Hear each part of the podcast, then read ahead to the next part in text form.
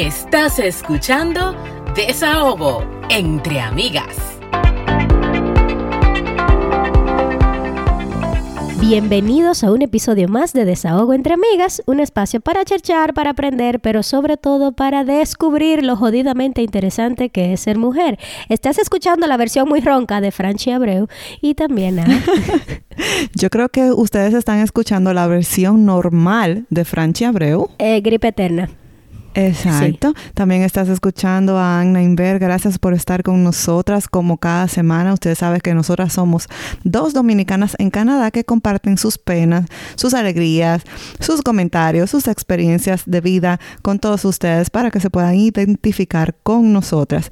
Y hoy tenemos un invitado. Bueno, yo estoy emocionada. Porque yo tengo meses buscando una individua que pueda debatir conmigo temas así. Pero tú sabes que le tenemos que dar la, la primicia a Jorge. Porque, Bueno, la primicia no, es como que cuando cuando tú citas a alguien, sí, porque sí, claro. fue de él fue por, por que el, no las la escuché, robamos. la escuché en el podcast de Jorge Chalhub, saludos Jorge, y yo dije, Dios mío, me encantó esta conversación. Yo quería meterme en la conversación y decir, ¿por qué Sí. esto? ¿Por qué aquello?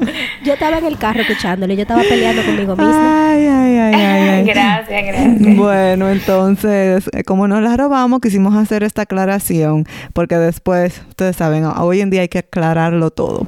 Ya más o menos saben de quién le hablamos, pero ella es economista de formación, apasionada del debate y tiene más de siete años de experiencia en debate académico y en comunicación. Pamela Achecar. Hola, hola, gracias por la invitación, chicas. ¿Cómo muy estás? emocionada y muy honrada de estar aquí, además de achicharrada del sol del fin de semana. Tú sabes. Ah, pero eso es bueno. así. Sí, Mira. pero ustedes en Canadá no disfrutan de eso.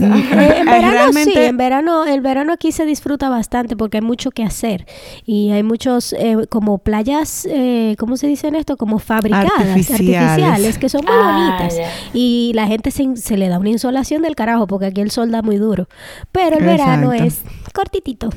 Pamela, eh, por favor, cuéntale a los oyentes cómo es la real pronunciación de tu apellido. Ah, bueno, sí, mira, el apellido es árabe, entonces su pronunciación correcta no es Achekar, sería Ashkar. Y les, Ashkar. Y entonces le, le comentaba a la- a- antes de que yo en el colegio lo que hacía era burlarme de los profesores cuando ellos me iban a echar un boche. Porque en el colegio todo el mundo, nadie me llamaba Pamela, éramos tres Pamela en el curso. A mí todo el mundo me decía Checar y yo me llamaba la atención y yo dije, no, profe, espérese. Espérese, pronuncie bien conmigo, Ashkar. Y en ese relajo se le olvidaba el... ah, tú ves. ah, se le olvidó. Buena estrategia. Sí, sí. Buena Exacto. estrategia. Entonces, háblame un poquito de, de, de ti. Tú eres economista de formación, pero tú te enamoraste del debate. Entonces, cuéntame un poquito de esa es. experiencia con el debate. Yo me enamoré del debate en la universidad. Fue la primera vez que tuve la, la experiencia de- del debate académico competitivo. Y yo sentí que fue como un proceso, como cuando la oruga entra en el capullo y sale una mariposa. O sea, para mí fue un proceso transformador completamente. Y por eso fue que yo me enamoré de la experiencia. O sea, cuando yo me metí en el debate, que lo hice a través del Centro Bono, que hizo un torneo universitario. Eh, eh, con alguna de las universidades a nivel nacional. Y yo salí del debate, yo me sentía que yo era otra persona, completamente diferente. Ay, yo, había yo había, yo descubrí cosas de mí que yo no sabía que yo tenía, o sea, habilidades, capacidades, eh, aptitudes. Y yo dije, tan pronto salí, yo dije, pero es que no puede ser que yo haya tenido que llegar a la universidad casi en término para yo haber pasado por esta experiencia. Y yo dije, contrale, yo quisiera darle a otras personas la oportunidad de vivir el debate de la forma en la que yo lo viví y que ellos puedan atravesar esa experiencia y el proceso de transformación. Y bueno, tuve la oportunidad de poder hacerlo desde, la- desde Funglode, que yo trabajaba ya en ese momento, y ese fue donde inició un camino de 7 o 8 años eh, de, en la Sociedad Dominicana de Oratorio y Debate. Funglode es la asociación que premia a los, am, ¿cómo se llama? Periodistas, algo así. Lo, Fungló de la Fundación Global Democracia y Desarrollo, nosotros allá hay un premio para, hay un, hay un premio de, de, de literatura, sí, que se da en diferentes categorías, cuento corto, periodismo, eh, cuento largo, ficción, etcétera, pero no, no hay ser una entidad como para... Ah, ok, muy bien. Mira, pero qué chulo que estuviste en el Centro Bono y en Funglode. Me parece que tienes una experiencia curricular muy, muy interesante. Tú sabes que gracias. Vamos a entrar ya así como en debate. Hay algo que a mí me fascina del debate porque para mí el debate es aprender y, y también ver los puntos de vista de otras personas, específicamente cuando hay personas que son tan cerradas. Entonces tú puedes ver por qué a ti te interesa eso y por qué al otro le interesa lo otro. ¿Qué pasa? Siempre se dice que cada punto de vista tiene su poco de verdad. ¿Qué tú opinas de eso, de que hay una o más verdades en cualquier historia? Yo 100% de acuerdo. De hecho, básicamente toda mi, mi, filosofía, la forma en que yo veo la vida se sostiene sobre, sobre ese planteamiento de que hay miles de verdades. Yo digo que hay tantas verdades como personas hay en el mundo, porque la realidad es a lo que está ajeno a nosotros, fuera de nosotros. Y nosotros lo que hacemos es interpretar la realidad. Y nosotros hacemos esa interpretación de la realidad a filtrándola a través de muchísimas cosas, desde nuestros sentidos, o sea, y, y ahí empiezan los sesgos cognitivos, eh, pero también a partir de nuestra ideología, la forma en que nos criaron, las experiencias que tenemos del pasado. Entonces, la valoración que hacemos sobre las cosas eh, no es una verdad, es mi verdad. Y tú vas a una valoración distinta del mismo hecho, de a partir de la perspectiva de la cual tú estés situada mirando ese hecho. Por eso sí, no hay, yo digo que hay tanta verdad como persona en el mundo. Claro, y he hablado mucho con mi suegro y con mis amigas de que la gente toma de cada teoría lo que quiera tomar y lo que quiera creer. Por ejemplo, algo que se me acuerda ahora mismo súper fácil. Yo tengo una amiga que la amo, que ella, por ejemplo, no le pone muñequito a su hijo. Pero entonces, porque ella leyó, ella se documentó del tema y ella encontró cosas de esa teoría que la llevan a ella a tomar esa decisión ah. y se respeta. Sin embargo, yo, y sé que ella también respeta mi decisión, sí le pongo muñequitos a mi hija, porque yo también he encontrado teorías que sustenta que mientras más sonidos y, y estímulos, y, colores, estímulos, estimulaciones, o sea, ellos aprenden más porque captan más rápido. Entonces, como que cada quien coge la verdad que le parezca. Ay, además me voy incluso más lejos, incluso la, la, ciencia, que nosotros entendemos siempre la ciencia como esa fuente de la verdad eh, eh, incontrovertida, eh, lo que viene del conocimiento científico, nosotros tenemos en nuestra cabeza que eso está así y eso está escrito en piedra. La realidad es que desde hace mucho tiempo ya se viene hablando de cómo incluso las mismas investigaciones sometidas al proceso del método científico van a arrojar lo que el investigador está buscando. O sea, porque tú, tú quieres definir y eso ha pasado, por ejemplo, cuando se han hecho estudios sobre Bueno, ahí hay el problema con el, con el método científico, que, que si yo estoy buscando algo en específico, yo voy a buscar las preguntas que yo quiero para conseguir esa respuesta. Y por eso, por ejemplo, en el área del periodismo es tan difícil ser imparcial, porque cuando tú estás buscando una información X, si tú estás sesgado con una idea o con una hipótesis, tú vas a, a arrojar preguntas que están vinculadas a eso que tú quieres saber. Totalmente, totalmente. Fíjate, han habido, hay incluso una charla muy buena en internet sobre justamente eso, de cómo nosotros hemos intentado, o sea, desde la ciencia se ha intentado justificar los roles de género, entendidos como, como algo que viene propiamente eh, en nuestra genética, en nuestra identidad, incluso buscando diferencias entre nuestros cerebros de hombres y mujeres. Y muchas científicas te dicen, mira, si tú estás buscando encontrar diferencias, tu estudio te va a arrojar diferencias. Ahora, si tú haces un estudio queriendo probar que lo que hay son similitudes más importantes que cualquier otra cosa, entonces es evidentemente lo que te va a arrojar el estudio, porque dependiendo del foco de lo que tú quieras probar, bueno, pues ahí se va tu orientación y hacia ahí se va tu estudio. Entonces, la verdad es que, que la verdad no existe. La verdad es que la verdad no existe. Sino... Por eso a mí me encanta la psicología, porque siempre se ha dicho que en la psicología no hay verdad absoluta. Como dice O sea, dos más dos, no, son cuatro. Evidentemente, sí hay diferencias entre el hombre y la mujer, por ejemplo, si nos vamos a lo feminista, eh, de que están ahí, o sea, de que están ahí como la fuerza, eh, eso no, ahí yo siento como que la gente dice, Ay, es un estereotipo. Bueno, es un estereotipo por algo. Normalmente los hombres, en cuanto a fuerza, a, musculatura, siempre como que son más desarrollados. También está el hecho de que a los hombres también se les pide desde siempre hacer más fuerza que a las mujeres. Sí, sí, Ah, sí. bueno, hay, una, hay una razón hormonal. El hombre produce más Sí, eh, testosterona y por ende sus músculos tienden a ser más grandes. Pero eso no quiere decir que la mujer no tenga la capacidad de generar la misma fuerza si entrena de la misma manera. Lo que pasa es que Y, por... y más allá, esas diferencias que son eh, fisiológicas tampoco justifican las diferencias que hay en la arena social. Sí, claro. Que, que el hombre sea quizá tenga más capacidad de generar más testosterona que la mujer no significa que quizá dentro del ámbito social que ahí es que está el error, que nosotros tratamos de tras, tr- traspolar la- los principios que vienen desde la biología, queremos convertirlo como en, en, en verdades éticas o, o principios morales. Bueno, si el hombre es más fuerte, bueno, pues él es el más fuerte también en la casa, él es el que tiene el poder de decisión. No, y eso imposible, no, y no, eso no, no, es no, no. así, exacto. O sea, que, que ahí hay que hacer ese tipo de desvinculaciones. Claro, Sí, y tú no, sabes sí. que, hablando del feminismo, que es un tema que me apasiona muchísimo, sabes que el Somos feminismo, dos. al, al, a- a- como se visualiza ahora, hay una hasta una versión estereotipada del feminismo. O sea, cuando yo digo la palabra feminismo, hay inmediatamente hay un tipo de persona que, la, que dependiendo de qué gente yo se lo diga, me va a decir un tipo de mujer. Eh, está- Hablan de las feminazis, la que odian a los hombres, la lesbiana cabello corto, eh, eh, o sea, hay un montón de cosas a los, a- que están ligadas al feminismo que a mí me gustaría debatir contigo esa, esa parte. O sea, ¿qué tú piensas cuando a ti te dicen feminista? Bueno, como feminista, yo quizá tengo una visión dis- distinta. Es cierto lo que tú dices, que las personas tienen como estas visiones, o la feminazi, exacto, la que odia a los hombres, o la del pelito corto y normalmente también con afro, que también tiene una areta en la nariz y tiene tatuaje.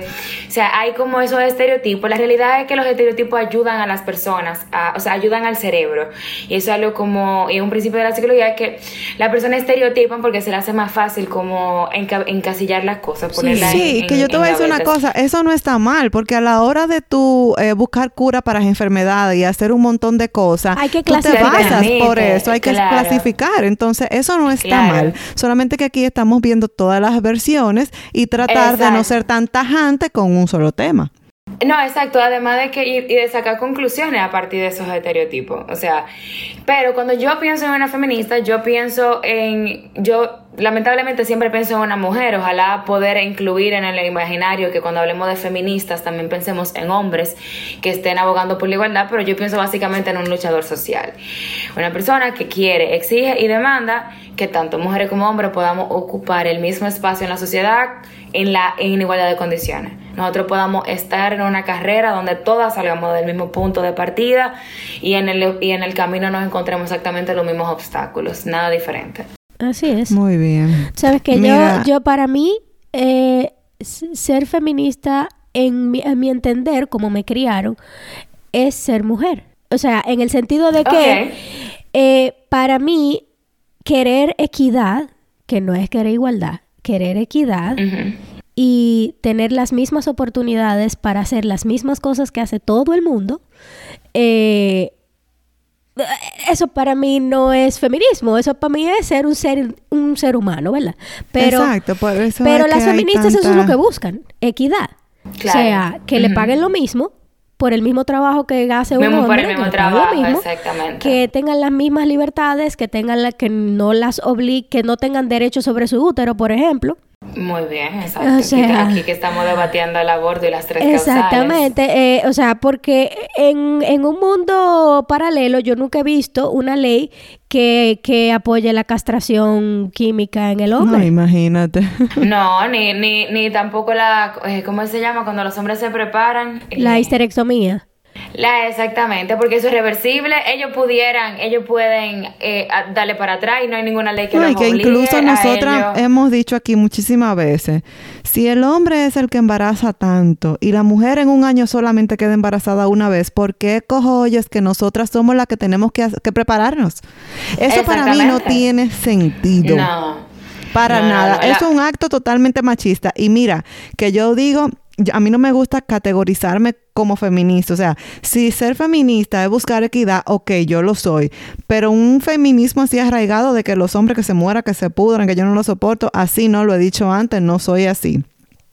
Pero ese, ese acto me lo encuentro muy machista, ese acto de que la mujer es que tiene que pasar prepara, por un sí. proceso de cirugía porque te tienen que abrir para sacarte todo eso si no te lo hicieron durante tu cesárea. Y el hombre que para hacerse ese procedimiento no le tienen que hacer una cirugía, que además es el que está más propenso a traer más muchachos al mundo, entonces sea uno que tenga que pasar por eso y sufrir. No. Sí, sí, exacto. O sea, la- el tema de normalizar la vasectomía como un procedimiento como que, óyeme, los Normal hombres también tienen que decidir sobre su paternidad. Si usted, porque yo no sé, y eso habla también mucho de, de la forma en que nosotros construimos en, en los imaginarios de que un hombre que una mujer con Claro. relación a, a la tenencia de hijos, de que el hombre siempre está abierto a tener un hijo más. O sea, para el hombre, salvo por el hecho monetario, que a veces lo, que lo frena cuando son hombres responsables, eh, un hombre está a los 45 años y te dice, no, yo no me voy a hacer la vasectomía. Si estás soltero, dice, no, porque si yo me busco una que quiera tener un muchacho. Gracias. O sea, el hombre siempre está abierto a la paternidad porque para ellos no es ni la mitad de la responsabilidad. Y es por lo que tú mencionaste antes, que crecemos así y crecemos con esa mentalidad, porque, Claro. o sea, yo, yo me, me atrevo a apostar que tú tomas a 10 parejas y a las 10 le dice al hombre, ya con hijo y todo, tú eres el que te va a hacer la vasectomía y quizás sale uno o dos que diga que sí. Exactamente, sí, no, no, porque además eso, su, la habilidad de preñar eh, es como parte de, de su identidad como hombre, Claro. macho masculino, latinoamericano. Hombre Con macho masculino con pelo en el pecho, gracias. Es con pelo en el pecho, exactamente. ¿Tú crees que todavía hay gente que piensa que ya no hay discriminación hacia la mujer? No, yo estoy segura, yo no creo, yo estoy No, no, no, porque te lo segura. dicen. Sí, sí, sí, sí, yo estoy segura que hay gente, y ojo con esto, o gente que ha viajado, gente que estudió, que se graduó de la universidad, gente que lo alimentaron durante los primeros cinco años de su vida, o sea, que su cerebro se formó bien. Sí, sí, Gente sí, sí. que dice, exacto, hay, ¿Qué se hay gente que dice que no hay discriminaciones contra la mujer, que el feminismo es innecesario. Que el feminismo Sí, ya es un no movimiento existe. innecesario. No, exacto. Que, Mientras que la- tanto, que en mujeres República tenemos- Dominicana prohibieron el matrimonio infantil hace dos días. Eh, Todavía no se aprueban eh, las tres causales que son eh, objeciones de una de una sanción o cárcel para por, por razones muy específicas ni siquiera eso se está aprobado en Canadá 76.8% de centavo es la diferencia entre hombres y mujeres o sea por cada eh, es el gap que hay entre mujeres y, y cualquier otro grupo o sea eh, las mujeres ganan está tan alto. La última vez 7.200 que lo dólares hablamos, menos ay, mi madre. que, que un hombre por el mismo trabajo. O sea, Sí. y, y después que una mujer da luz, el- el- la disparidad sube. Oh, claro. La por disparidad supuesto. sube porque Óyeme. aquí hay una licencia de maternidad de hasta 18 meses. Entonces, cuando tú duras esos 18 meses ganando un 60% de tu salario, que es el máximo que te puede pagar el Estado, entonces eh, ya ahí baja muchísimo tu, tu income. Y sin mencionar que No, y además- volver otra vez a trabajar después de Exacto. 18 meses de estar fuera de la fuerza laboral, te ponen una gran Sí. desventaja. Entonces, Sí, el rezago que eso genera. y estamos es- hablando de una sociedad grandísimo. desarrollada, eh, de un país súper desarrollado que tiene muchas cosas superiores a Estados Unidos, que, que claro. no sí, que a está nosotros años todavía nos faltan años, nos ¿eh? faltan años para estar al, al mismo nivel. Lamentablemente eso es así. Y tú sabes que me da mucha pena que nosotras en muchísimas ocasiones somos muchísimo más responsables y hacemos muchísimo mejor trabajo que el hombre y aparte somos multitask y nos sí, pagan menos. sí, eh, nos pagan menos, claro, y, y somos menos valoradas y observadas para ascenso, para mejores posiciones. La posi- las tomas de decisiones siempre se le atribuyen a los hombres. A pesar de que las haya más somos mujeres formadas. Exacto, es- pero nosotras somos constantemente eh, portrayed por la media, por la película, por todas partes como seres irracionales, seres sumamente emocionales, erráticos, explosivos. O sea, hay toda una narrativa construida alrededor de la, de la feminidad que juega totalmente en nuestra contra. Es, es un cuchillo clavado, no en la espalda, en la espalda, en el pecho, en todas partes. Y eso es lo que nosotros nos definen socialmente. O sea, eso es lo que dicen, esto es lo que es ser mujer y, y eso es lo que tú eres. Exactamente. De hecho, me atrevo a decir, y se dan muchísimos eh, trabajos, que hay gente ya que, bueno, ya no, hace mucho que contrata o a jóvenes sin hijos Claro. o a mujeres mayores sin hijos no contratan casi a mujeres con hijos. De hecho, el otro día iban a contratar a alguien eh, en mi trabajo y porque tenía la necesidad de buscar y llevar a sus hijos al daycare, no la contrataron. Sí. Es que ese es el problema. Nosotros las mujeres asumimos una parte súper grande de la carga del- de la crianza de los hijos y eso evidentemente se ve reflejado en el trabajo. Porque los hombres, por ejemplo, no tienen el problema de, ay, no me van a contratar porque yo tengo que llevar y buscar los carajitos en el daycare. Porque a los hombres no, es una responsabilidad que ellos tienen Porque y no lo los esperan, no lo esperan. No es, no, exacto, no es una conducta esperada de Pero ellos los hombres nada. hoy en día se están portando mejor y eso ya, eso lo sabemos. En el caso mío, yo la llevo y él la busca. Uno tiene que tratar Sí, de hacer un un, cambio. equilibrio. Sí. Hay Ah, un sí. cambio en, la, pa- en el concepto de la paternidad, que, que además el, el- el- el machismo, que eh, evidentemente la, la mujer es la víctima principal, pero los hombres también son víctimas del machismo porque le han robado por muchísimos años el derecho de gozar de una paternidad responsable.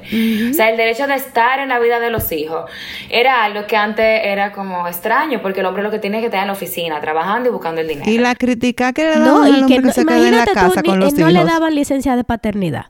Ahora No que le están todavía aquí en Santo Domingo. Aquí ya sí lo hacen, pero, días. pero allá no es suficiente para nada. Eh, que si tú te llevas a un bebé, si el papá se quiere llevar a un bebé para una plaza, que hemos tenido esa conversación aquí con padres, que dicen, óyeme, yo me llevo a mi niña para una, para, para un mall y yo no tengo dónde cambiarle el pañal. No hay Porque no hay cambiador en el baño de los sí. hombres y yo no puedo entrar al baño de las mujeres. Y Entonces, ¿cómo le tema- cambio y pañal a mi entonces, bebé? La misma sociedad hace que uno vaya muy forzado. Porque es que Claro. cuando, porque yo siempre tengo que ser la que sale a los restaurantes Ah. y si la niña hay que cambiarla siete veces, yo soy la que tiene que ir siete veces. No, claro, y, y, y me voy más lejos, por lo menos aquí en la legislación dominicana, el tema de la licencia, los, los días de permiso para tú llevar al niño al médico, una mamá lo pide y es normal. Pero el hombre va y pide que tiene que pedir un permiso porque tiene que llevar a su hijo al médico y le preguntan que dónde está la mamá. Dile, O sea, como que él no es, que, ajá, que como, como que él no es el papá también de ese carajito. O sea, hay un desequilibrio muy amplio, claro, y es verdad, porque no quiero que los oyentes digan que uno se va al extremo, es verdad que hay un cambio. Sí, que claro. está pasando de manera paulatina, los papás están mucho más involucrados, hay una conciencia todavía que va en aumento. Sin embargo, la brecha entre los obstáculos o las responsabilidades que se le atribuyen a las mujeres por ser madre y a los hombres por ser padre todavía es abismal Sí, sí, sí, sí. incluso con ese awakening que hay ahora mismo. Sí, sí, sí. Entonces, ¿cuál es tu consejo para que nosotros, por ejemplo, cambiemos eso y empecemos a pensar de manera diferente? Es educarse, porque... Y, y también nosotros no podemos ser complacientes con, con las circunstancias. O sea, yo soy una que, por ejemplo, si a mí me preguntan, que eso es, algo que sucede a veces en el trabajo, o sea, si uno trabaja hasta muy tarde, a nadie le cuestiona a los hombres, pero a mí me dicen entonces como que tu marido. ¿Y tú no tienes hijos? No, Esa- eso ah, sin mencionar que si tú tuvieras una posición de poder, pues por ejemplo, un gran gerente puede tener una cena de negocios, pero si tú tienes una cena de Ah. negocios, tú eres una loca ay, que ay. está, ¿Cuánto quién me- sabe Ajá. buscando qué, Óyeme. de noche ¿Cuánto me cohibí yo? ¿Cuánto me cohibí yo de noches de, de negocio por eso? Exacto, no, claro. Yo tengo amigas que están en el sector bancario y muchas de ellas han desistido de aspiraciones, por ejemplo, a trabajar en el área de tesorería, que es el área de la banca que mejor paga, por lo menos aquí en República Dominicana, porque dicen, mira, la mayoría de los negocios, la mayoría de los tratos eh, se hacen o en el golf o, eh, o en un after work bebiéndose unos tragos. Y eso es un espacio, me dicen, donde yo no puedo participar, porque si voy, tengo problemas con mi pareja, y si no tengo pareja, lo que me están es tirando, y hay conversaciones donde yo simplemente los hombres no quieren que yo esté. Entonces, es, es eso, es no, no ser complaciente con eso. O sea, si yo me encuentro, siempre que yo tengo la oportunidad de yo denunciar de alguna forma que hay una jus- injusticia que se está cometiendo, que hay una valoración equivocada, yo lo hago. A mí no me importa con quién. Sea mi jefe, sea un compañero de trabajo, sea un subordinado. Siempre lo digo, no, es tu- y bajar, porque yo soy mujer. Y yo me atrevo siempre a cuestionarlo. Y esa es la única forma en que nosotros realmente vamos a Tú sabes que cambios. nosotras mismas, inconsciente o conscientemente, ayudamos a que la sociedad siga por ese camino, por el hecho de que yo, como mencioné anteriormente, he tratado, bueno, había tratado de tener reuniones por la noche para tener una carrera exitosa en ventas y mercadeo, pero ¿qué pasa? Que por el que dirán yo no me atrevía a salir a cenar con los clientes. Como dijo Pamela, los negocios se cierran o after work, después del trabajo, o los fines de semana jugando golf o haciendo cualquier cosa tomándose un trago. Entonces eso, ante la sociedad, desde, desde una perspectiva femenina, vamos a decir, está mal visto. y nosotras las mujeres también somos... Entonces, desde ahí es que debemos empezar. Y yo no me atrevía, yo no me atrevía a decir, eh, sí, lo voy a hacer. ¿Por qué no? Porque yo decía es que lo van a ver mal. Lo va a ver mal mi novio, lo va a ver mal mi familia, lo va a ver mal. Entonces, siempre pensando en el que dirán. Entonces, si no rompemos eso, no vamos a llegar. Eh, hay, hay que trabajarlo como de todas las vías, porque realmente la censura social es una razón perfectamente válida para no tomar decisiones. O sea, eh, lo que nosotros no podemos es tener una sociedad donde las personas, específicamente las mujeres, tengamos que ser súper heroínas, súper... Eh, eh, tener súper coraje y va súper valientes para nosotros hacer lo que queramos ser. O sea, nosotros, eso no es estar en igualdad de condiciones porque los hombres participan de esos espacios sin tener que hacerse esos mismos cuestionamientos y sin tener ningún tipo de censura.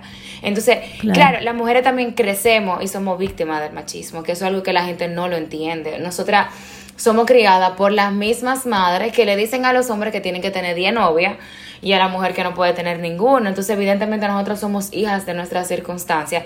Y esa es una de las razones también por la que nosotras perpetuamos eh, y apoyamos el machismo. Porque nosotras, al final, we don't know better. Eso, no, eso es. lo que viene de lo que de nuestra infancia. Claro. Entonces, ¿tú sabes qué pasa? que lamentablemente cuando viene una persona y trata de marcar la diferencia para romper ese paradigma, vienen los otros y lo tachan de loco y es muy difícil. Claro, de para hecho, aquel de que las se haya implantado. Con la que yo me enfrento con más frecuencia es que cuando yo tengo que trabajar aquí, ustedes por lo menos están en Canadá y allá hay un nivel de conciencia social distinto.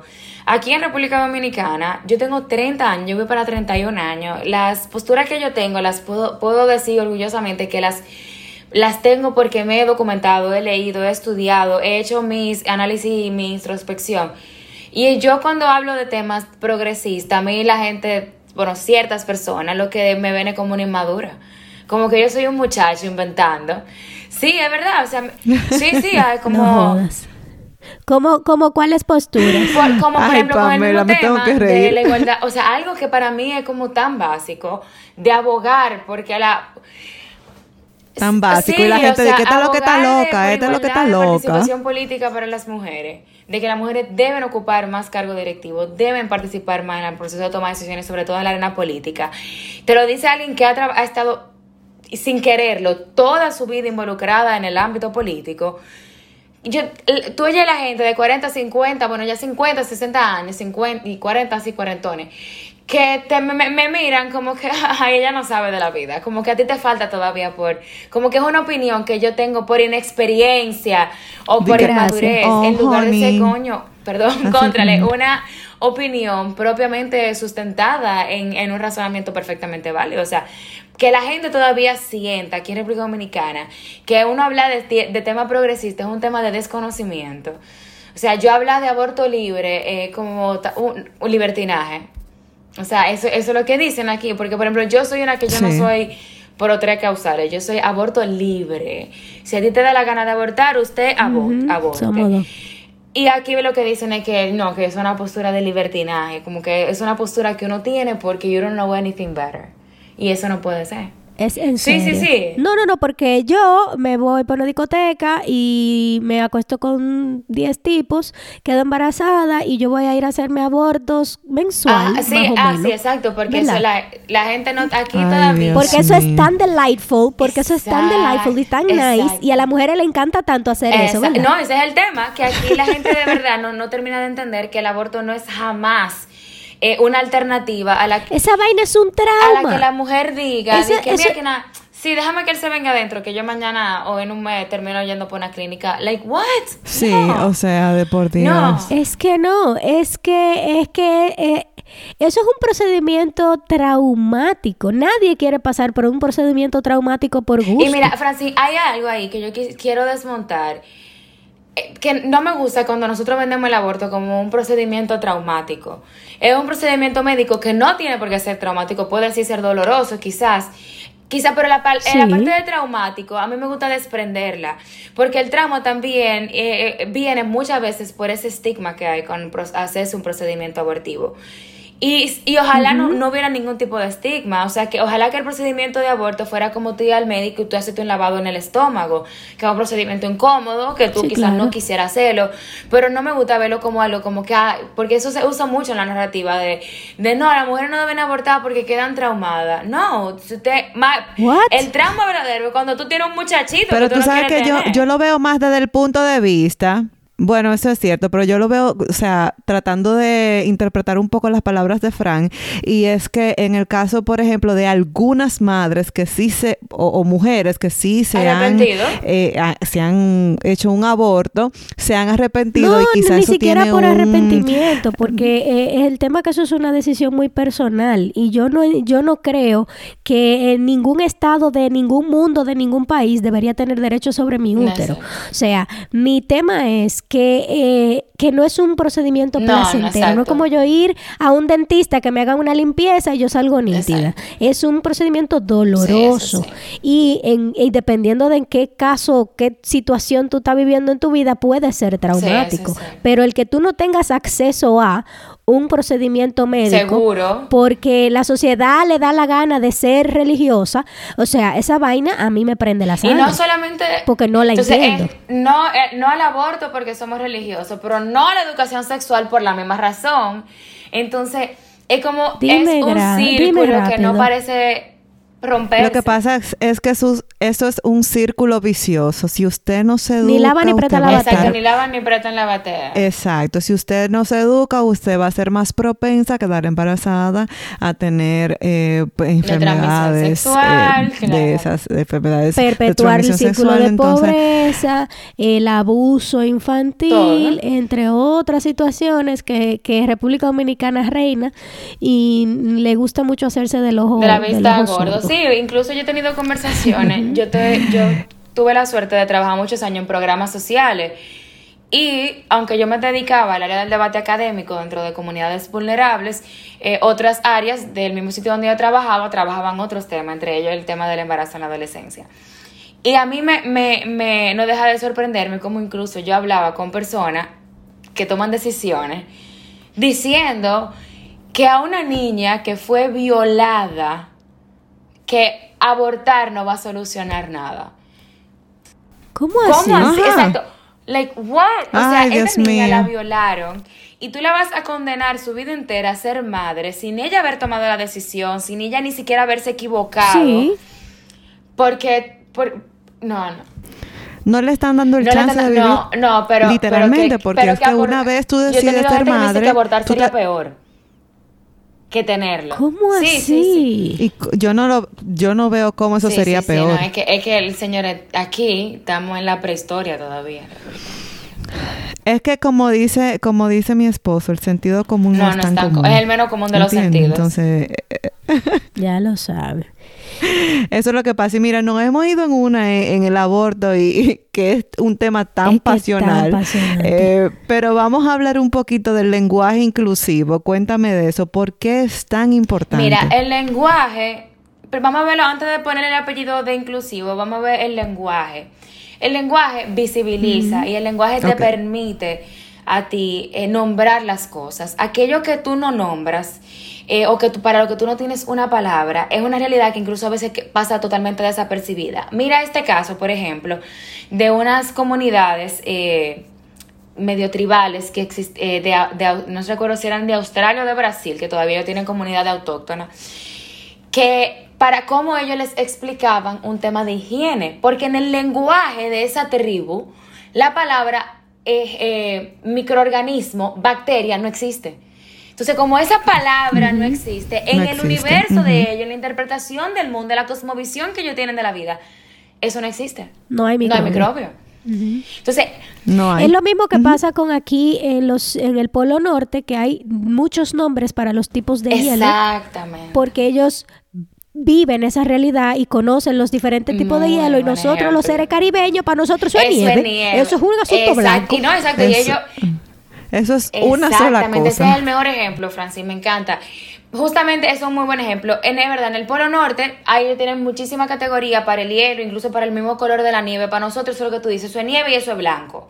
Y está o dura, o, o está blandita, o está sucia y está limpia. Nosotros no tenemos... Diferentes estados, nosotros no ya. tenemos más categoría.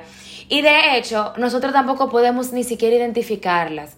O sea, tú me pones dos pedazos de nieve, dos bo- boc así de nieve, y, y tú me dices, yo, lo voy- yo los voy a ver, oye lo lejos que va eso. Mi sentido van a ver lo mismo. Tú se la pones al frente a un Claro. esquimal y él va a Claro. ver diferencias entre ambas cosas. Entonces, Claro. el lenguaje condiciona la forma en que nosotros interpretamos el mundo, la forma en que nosotros interactuamos con el mundo, la forma en que nosotros nombramos la realidad, define la realidad. Si nosotros no tenemos una palabra para nombrar a las personas que no se consideran ni hombre ni mujer, porque no se sienten identificadas por la razón que sea, entonces nosotros estamos invisibilizando a un sector importantísimo de la sociedad. O sea, lo estamos invisibilizando, no le estamos permitiendo a ellos ni siquiera tener cómo autodefinirse. Que la identidad, la, identidad, señores, se construye al fin y al cabo es a través del lenguaje. Porque mi identidad es de cómo yo me defino y yo utilizo palabras para definirme. Y esas Y personas... tan machista que es el lenguaje. Exacto, ¿no? el lema- sí, el- el- el- las lenguas El romances. plural es los. Ajá, y, y, y el, y el absoluto es varón también, y el hombre como la raza Y humana. tú sabes que antes, antes se, se mencionaba, antes, ahora un poquito más eh, inclusivo, que se habla de la humanidad, pero antes se decía el No, hombre. y el antes. Como la humanidad. Antes, no, todavía. O sea, yo he tenido esta discusión hasta en espacio académico. No, pero todavía uno sí, o sea, claro. yo hace dos años, en una de las escuelas más prestigiosas de negocio de aquí del país, yo incluso escribí sobre eso en mi blog, yo tuve una discusión con un profesor porque yo le decía, mira, yo no, te- yo no puedo imponer el lenguaje inclusivo, de hecho yo no soy practicante activa, aunque lo entiendo, lo defiendo y, y lo comprendo. Pero yo no acepto bajo ninguna circunstancia que el hombre, o sea, el término el hombre sea totalizador. O sea, si tú, me va- si tú hablas del hombre, yo no me siento incluida. O sea, yo no me siento representada. Si tú hablas de, por ejemplo, el Museo del Hombre, no, el Museo del Ser Humano. Porque el Museo del Hombre, yo literalmente no estoy esperando ver una mujer ahí adentro. Entonces, esas discusiones que yo he tenido Exacto. con... Pero son personas con doctorado, o sea, ni siquiera es que una gente pensante promedio. Tengo un profesor español con doctorado en filosofía y de todo. Y, o sea, son discusiones que todavía tenemos en la fecha de hoy, hoy, en el 2021, a finales. Para que tú veas. Y entonces por eso es que tuve la gente molesta de que qué tanto, de que él es, de que ella, ¿cómo así?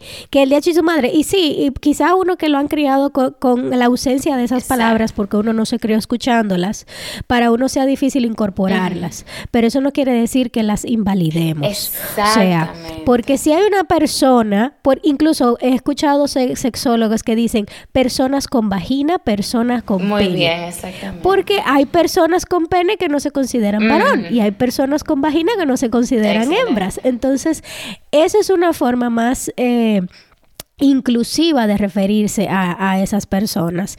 Y ahora que nosotros estamos empezando a tratar de entender eso, porque lo estamos viendo, pero tú sabes que hay un sector de la población que se va a resistir. Claro, yo, yo entiendo también Pero entonces, Pamela, para ti, porque también, o sea, yo la escucho también a usted y también como que me acalora un poco, porque en el caso tuyo, ¿tú no ves eh, a- algunas cosas como exageración? Porque yo sí claramente las veo como Mira, exageración. ah. Por ejemplo, con el término ella y que no sé qué y no sé cuánto, a este, a esta comunidad que yo apoyo totalmente, la L, ¿cómo se llama?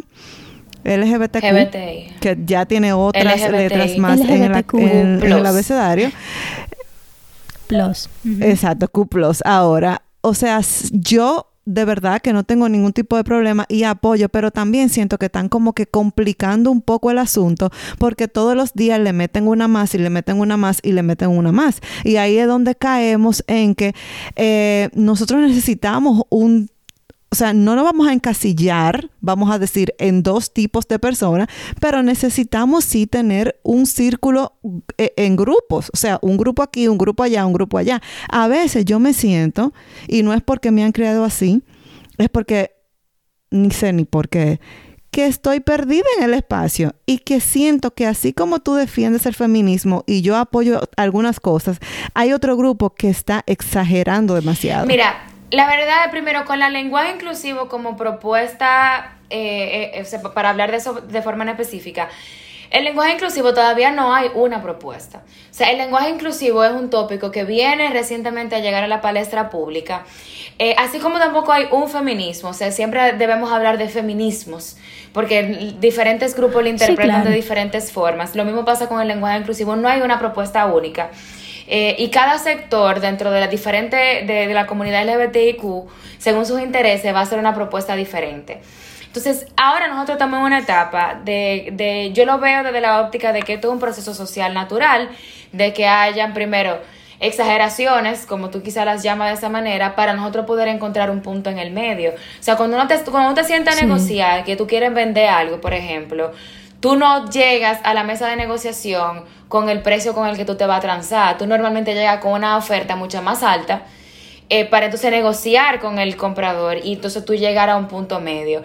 Yo entiendo que los procesos sociales se someten a, a, una lógica parecida, donde se hacen propuestas bien, bien abarcadoras, bien ambiciosas, que entonces llegan al debate público, se van desmenuzando desde ahí y luego se crea una propuesta eh, un poco más consensuada, exacto, con más sectores de la sociedad. Entonces, eso por un lado. Ahora, independientemente de que, por ejemplo, yo misma, el tema de leyes, te digo, yo no lo uso. Sin embargo, el leye es posiblemente la, la, la, espina dorsal del lenguaje inclusivo, por lo menos en, en el lenguaje, en, en, en, el, en el habla hispana. Porque ella es lo que crea la tercera categoría, que es ni hombre ni mujer, el no binario.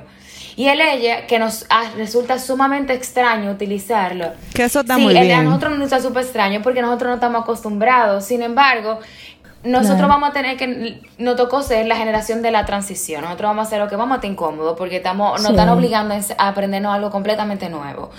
Y te digo, yo no lo uso. Sin embargo, yo jamás, des, al revés, yo apoyo la causa. Aunque no la use porque me siento incómodo, un tema de privilegio, ojo, porque hay que reconocerlo. Yo no lo uso porque como yo me siento cómoda con él, ella, eh, porque esa es mi identidad de género, bueno, pues ella, yo dejo que eso suceda. Pero fíjate, no, claro, y tú se lo dices a quien te pida que lo llame así, pues tú lo aplicas. Y ojo, que este comentario yo no lo hice por aquellas personas que son mujer y que se sienten varones. Yo lo digo lo de la exageración por esas personas que de la nada saltan con que quieren ser un gato, que se identifican como gato y que le llamen miau. Para mí eso es tu. Sí, realmente sí. Hay, hay yo no, o sea, no, no tengo una opinión que yo pueda como determinar sobre eso, porque te digo, me faltaría quizá información para yo decirte, mira, quizá eso tiene cierto nivel de validez. A mí, de manera así como aérea, me parece que, que sí, que es muy exagerado, quizá una persona que se sienta un gato, o que se sienta un caballo, o se sienta una vaca, eh, pero, es que solamente eh, de hablar, como que es sí, y eso pasa. Qué fuerte, loco.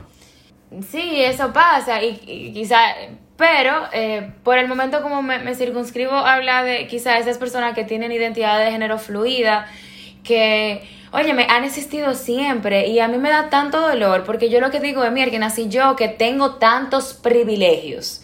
Porque después, eh, una de las razones quizá por la que yo soy tan feminista eh, y apoyo quizá todo el colectivo es porque yo digo, mira, yo tengo muchísimos privilegios, desde económicos, sociales, hasta estéticos. ¿ok? O sea, yo tengo muchos privilegios. Y yo a pesar de ello me siento súper discriminada, me siento eh, en una sociedad que, que exacto, que no, que no me da el espacio que quizá merezco, que soy juzgada injustamente. Yo no me puedo ni imaginar cómo es la vida de una persona transgénero, de un homosexual, que además de todo sea negro, que además de todo sea pobre o sea inmigrante o no establezca con los cánones de belleza eh, anglosajones, que realmente son como los dominantes Mierkina, tiene que ser muy difícil la Sí. vida para ellos. Y yo entiendo que para mí la mía lo Claro. es. O sea, esa Claro es quizás que una sí. de las principales razones. Fíjate que una hemos hablado hemos hablado varias veces aquí y esto yo me lo saqué de Will Smith que él decía que la vida allá afuera es muy difícil para los hijos de uno para que uno en la casa Más se la haga más claro. difícil todavía. Entonces por eso es que uno tiene que tratar de apoyar no solamente a los hijos sino a cualquiera que usted vea por ahí. Hágale la vida más fácil, señores, que no le hace daño a nadie. Entonces déjame hacerte una de las preguntas eh, claves que nosotras hacemos a las invitadas Sí. así fabulosísimas como tú y es ¿qué haces a la mujer jodidamente interesante? Que sea libre. Lo que yo creo que hace a una mujer lo más interesante es que sea libre. Y cuando digo que sea libre es que sea una mujer que esté verdaderamente en el proceso de desprenderse de todo lo que la ata innecesariamente.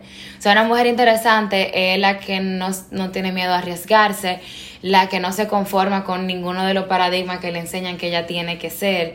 Eh, eso yo estoy dando que es una mujer interesante, una mujer libre, una mujer que, que sabe que su lugar en el mundo lo va a definir ella. Ay, pero eso sí me gustó. Buenísimo. Bueno, hay dos documentales de Netflix que yo quisiera debatirlo contigo en otra en otra ocasión. De verdad que sí. Son buenísimos. Ah, pero tú sabes que antes de pasar a los desahogos, eh, Pamela, esta pregunta que te voy a hacer no tiene nada que ver con el tema. Sin embargo, nuestras escuchas, la mayoría son mujeres madres y, se, y en alguna ocasión han tenido problemas de sobrepeso. Y lo sé porque las que más nos escriben se han sentido muy identificadas con temas así que nosotras hemos planteado aquí en el podcast. Y yo, como te estoqué, evidentemente, hice mi trabajo, veo que tú has subido una foto de los antes y después y has publicado un post donde tú dices que el tema del peso para ti ha sido un sub y baja, un va y ven y ha sido también un tema de esfuerzo. Y yo quisiera más o menos que tú me hablaras un poquito de eso, de cómo fue tu experiencia y de cuáles son tus consejos, porque yo sé que hay muchas mujeres que no terminan como de llegar y me parece que tú ahora estás Ay, en un peso fabuloso. Mira, lo primero es, eh, con el tema del peso, evidentemente hay un canon social muy fuerte sobre la mujer, sobre esa figura, lamentablemente. Y mira, Lamentablemente. que a pesar de todo el feminismo que yo puedo predicar, lo mucho que yo leo, yo he sido esclava toda mi vida de ese, de ese canon social. O sea, yo toda mi vida he soñado con ser flaca y tener un cuerpo así espectacular, a pesar de que yo en mi interior sé que eso ni me define, ni me hace más mujer, ni nada, pero Es que, Tú es sabes que uno para cruz, Mira, tú yo, sabes. yo vivo del mundo fitness. Yo vivo del mundo fitness. Y yo vivo constantemente diciéndole yo a los clientes y a los miembros, tú eres hermosa como tú eres. Tú ven aquí a ejercitarte, pero para sentirte bien, no para tener el cuerpo X. Vamos a trabajar en tu salud y más adelante tú vas a empezar a ver los cambios. ¿Y tú te crees que yo me hago No, esa, esa, esa no, misma versión? no, no, no, no quiere- Yo me veo en el espejo y yo, diablo, qué vergüenza debería darte ese, ese chicho. Sí, es que uno tiene Diablo, esa, qué gorda uno carga con esa cruz eternamente. Mi proceso, por ejemplo, con el tema de la pérdida de peso, yo he recurrido a todo. Yo no he- nunca, no quiero nunca ser como poco sincera en ese sentido. Yo he recurrido a todo, cirugía, procedimiento de reducción del estómago. Yo me he hecho dieta, he hecho pronocal, he bebido pastillas, hasta pastillas que son de, que de control, tan bajo control de droga, porque son pastillas para personas que, que tienen de que obesidad control del apetito. exacto. O sea, yo me, yo yo, yo he pasado por absolutamente todo, you name it, hasta psiquiatría, que fue realmente, eso sí lo voy a decir, mi, mi verdadero como, el, la- la- la- el momento más exitoso de este proceso en pérdida de peso, donde ya yo he estado más estable, donde he podido, sí, tener alguna fluctuación, por supuesto, como todo ser humano, pero donde desde que yo empecé a, atenderme de forma, o sea, con una psiquiatra experta en nutrición, fue el momento, yo creo que se marcó como un antes y un después en todo el proceso de la pérdida de peso. Eh, claro, yo, ella me medica, eh, porque ella me diagnosticó en su momento binge eating, o sea, el desorden de atracones de comida. Eh, Sí. Y tan pronto yo encontré la medicación correcta, que fue en- de una vez en el primer intento, todo se calmó. Tengo a más de dos años que no sufro de un solo atracón. A mí me daban eso por lo menos dos o tres veces a la semana. Eh, yo siento que ahí hubo una transición importantísima. O sea, yo siempre, si usted tiene la vida entera peleando contra el sobrepeso, lo más probable es que usted tenga algún tipo eh, de, de, de tema de salud mental.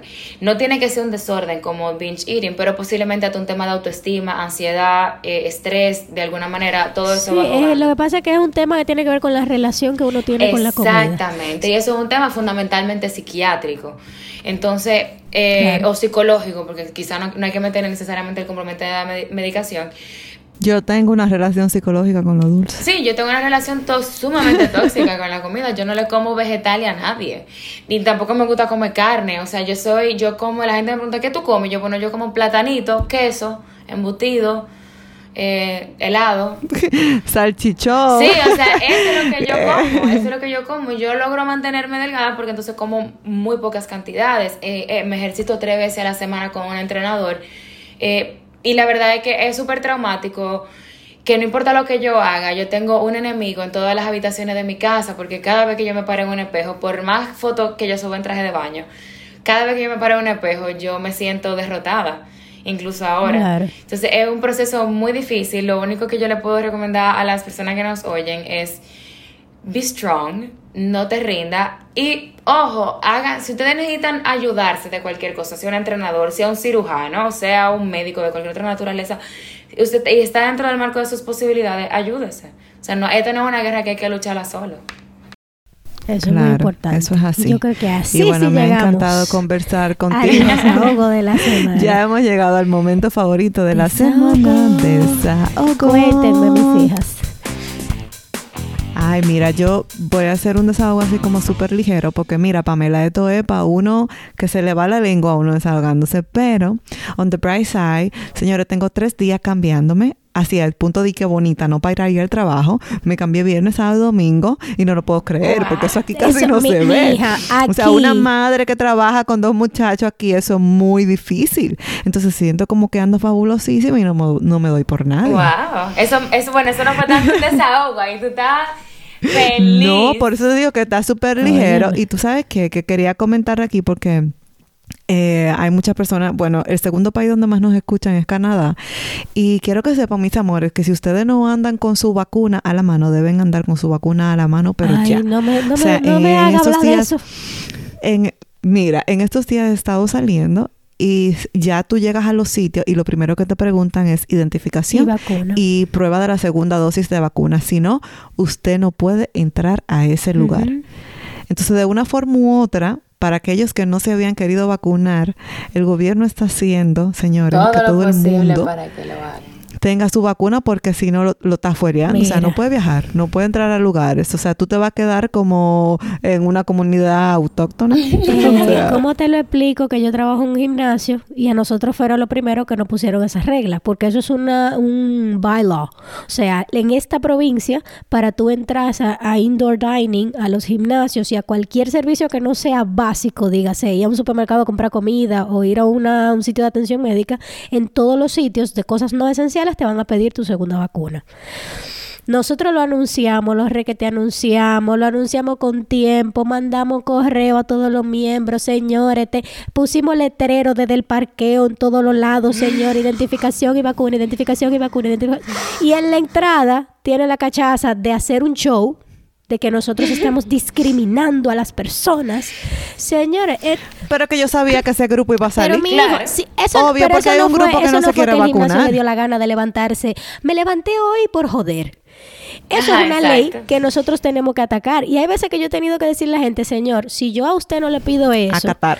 y usted no, y lo dejo pasar a usted, a este gimnasio le ponen una multa de tres mil y pico de dólares y a usted le van a poner mil dólares de multa. Y tú sabes que yo creía que aquí el gobierno no iba a llegar a tanto porque aquí es muy libre, como si a la, a la democracia. Entonces también en mi trabajo enviaron un correo diciendo como que iban a, a fomentar la vacunación entre todos los empleados. A mí me pareció muy curioso, pero señores, parece que no, sí. no, no, espérate. Que ya todo Antes se de va a que se volver- pusiera esa es ley, necesario. Sí, es que antes de que esa ley se pusiera para el público entero, a nosotros como empleados nos la pidieron dos semanas antes. Y, y así, y lo dijeron sin, sin ningún tipo de, de, de, que de, maqui- de maquillaje ni de... No, no, no, mire. Pa- tiene hasta hecha fecha para mandarnos la segunda vacuna y hasta esta fecha para mandarnos la primera vacuna. Si a partir de esta fecha usted no nos lo manda, lamentablemente usted no puede trabajar aquí. Punto. Se va. Sí, yo entiendo- yo. Creencia entiendo- filosófica con respecto a la vacuna no tiene nada que ver con este empleo. Exactamente. Eh, Pero la verdad, señores, fíjense, o sea, por ejemplo, para yo viajar, eh, y no yo, o sea, la mayoría de los países, si tú quieres ir a Perú o tú quieres ir a alguno de esos países, ellos te van a exigir tú estás vacunado contra la fiebre amarilla. Sí, claro. Bueno, por un tema de seguridad, entonces no te dejan entrar. Eh, y Perú hay países en África que tú tienes que tener la de la malaria. La de la malaria, la, exactamente. O sea, y eso es su derecho. Bueno, pues el gimnasio también tiene su derecho. De que, bueno, si usted no está vacunado, lamentablemente aquí no puede trabajar, búsquese otro empleo.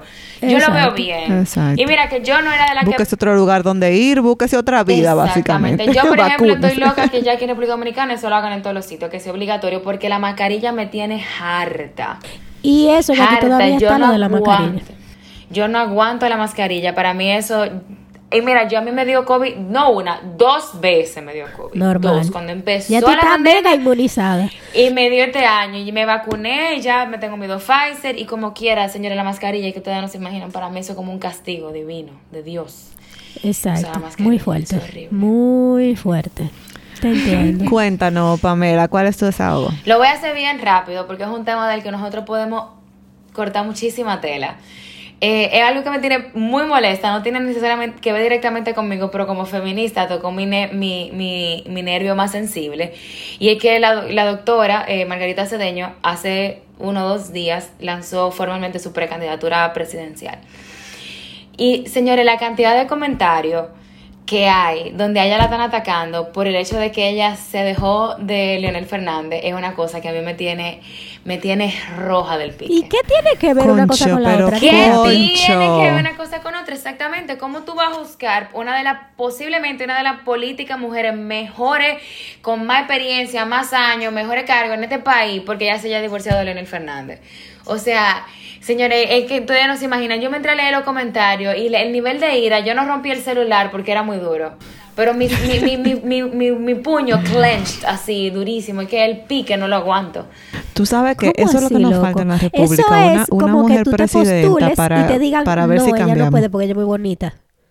Ajá, exacto. Y eh, como que a los hombres alguna vez juzgan sus capacidades de liderazgo porque sean o no sean fieles o infieles. Que Ah, no, Hipólito no podía ser, no podía ser presidente porque era calvo.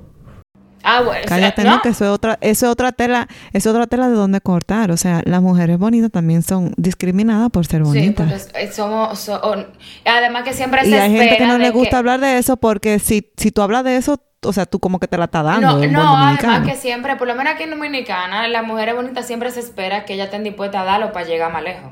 O sea, eso es como, es como un prerequisito, en lo- por lo Sí, menos sí, en el ámbito Sí, eso es político. como tú- Ella está ahí porque Eso es como tu a entrada, tu tarjeta de entrada. Exacto, sí, o sea, tú, tú tienes un, un, oye, un carguito y si tú tienes un buen cuerpo, to- la mitad de la gente y si no más van a de una vez atribuirse lo que usted lo dio.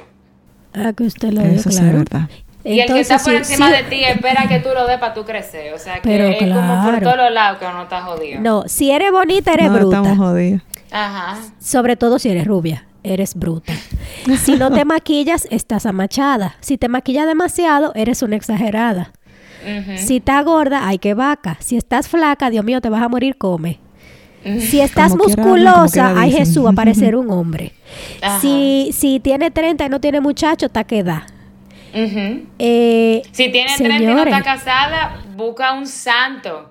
Ay, Porque aquí Dios eso, mío, eso, señores. qué pecado. No, no, no. Tener 30 y no estar casado en República Dominicana tiene que ser como un martirio para la mayoría de las mujeres. De verdad, El yo, señor- yo, Y yo te voy a decir una cosa, eso tiene que ser muy interesante porque que uno dura más así con esa libertad. Claro, claro. o sea, chulísimo. Y, y yo, y yo a mí- y yo lamento mucho porque yo, mis amigas, la mayoría no está casada ni está comprometida. Y yo veo a veces como la ansiedad que eso les La genera. Y a presión. mí me, y a mí me duele porque yo sí estoy, yo, o sea, yo tengo tres años y medio casada. Y yo, a diferencia de ella, yo no veo como que casarme fue un logro, porque la verdad es que yo no creo que casarse sea un logro. O sea, eso no es como un achievement, eso no es como tú graduarte de la universidad, que eso fue un esfuerzo. La verdad es que realmente mantener un matrimonio sí amerita de mucha paciencia, eh, mucha madurez de algunas cosas, pero eso no es como algo que yo voy a poner en una pared como un trofeo, como que mira, yo me casé. Ay, por Dios. muchas pero aquí todavía lo ven así, sí. Pero Aquí, ahí fueron como cinco desahogos. Sí, no, la verdad que podemos quedarnos hasta I mañana, porque óyeme, aquí hay it. mucha tela de donde cortar y la verdad que nos encantó tenerte. Tenemos que tenerte otra vez para hablar de otro tema. Tenemos que debatir otro Cuando tema. quieran, cuando quieran. Muchísimas gracias ganas. por la invitación. Qué bueno. Gracias y qué bueno que tuvimos un espacio de hablar de, de feminismo. Sí, como sí, sí. Señores, si llegaron hasta aquí, compartan ese episodio, mándenselo por WhatsApp, chismelo, debatan con nosotros qué les pareció, qué les gustó, qué no les gustó, para nosotros discutir el chisme, nos encanta. Así que vayan por favor y pueden escribirnos a desahogoentreamigas.com o en nuestras redes sociales como Desahogo Entre Amigas. Ya saben que para nosotros son especiales, hermosas y siempre tendrán con nosotras un espacio de desahogo. Desahogo entre, amigas. bye. bye.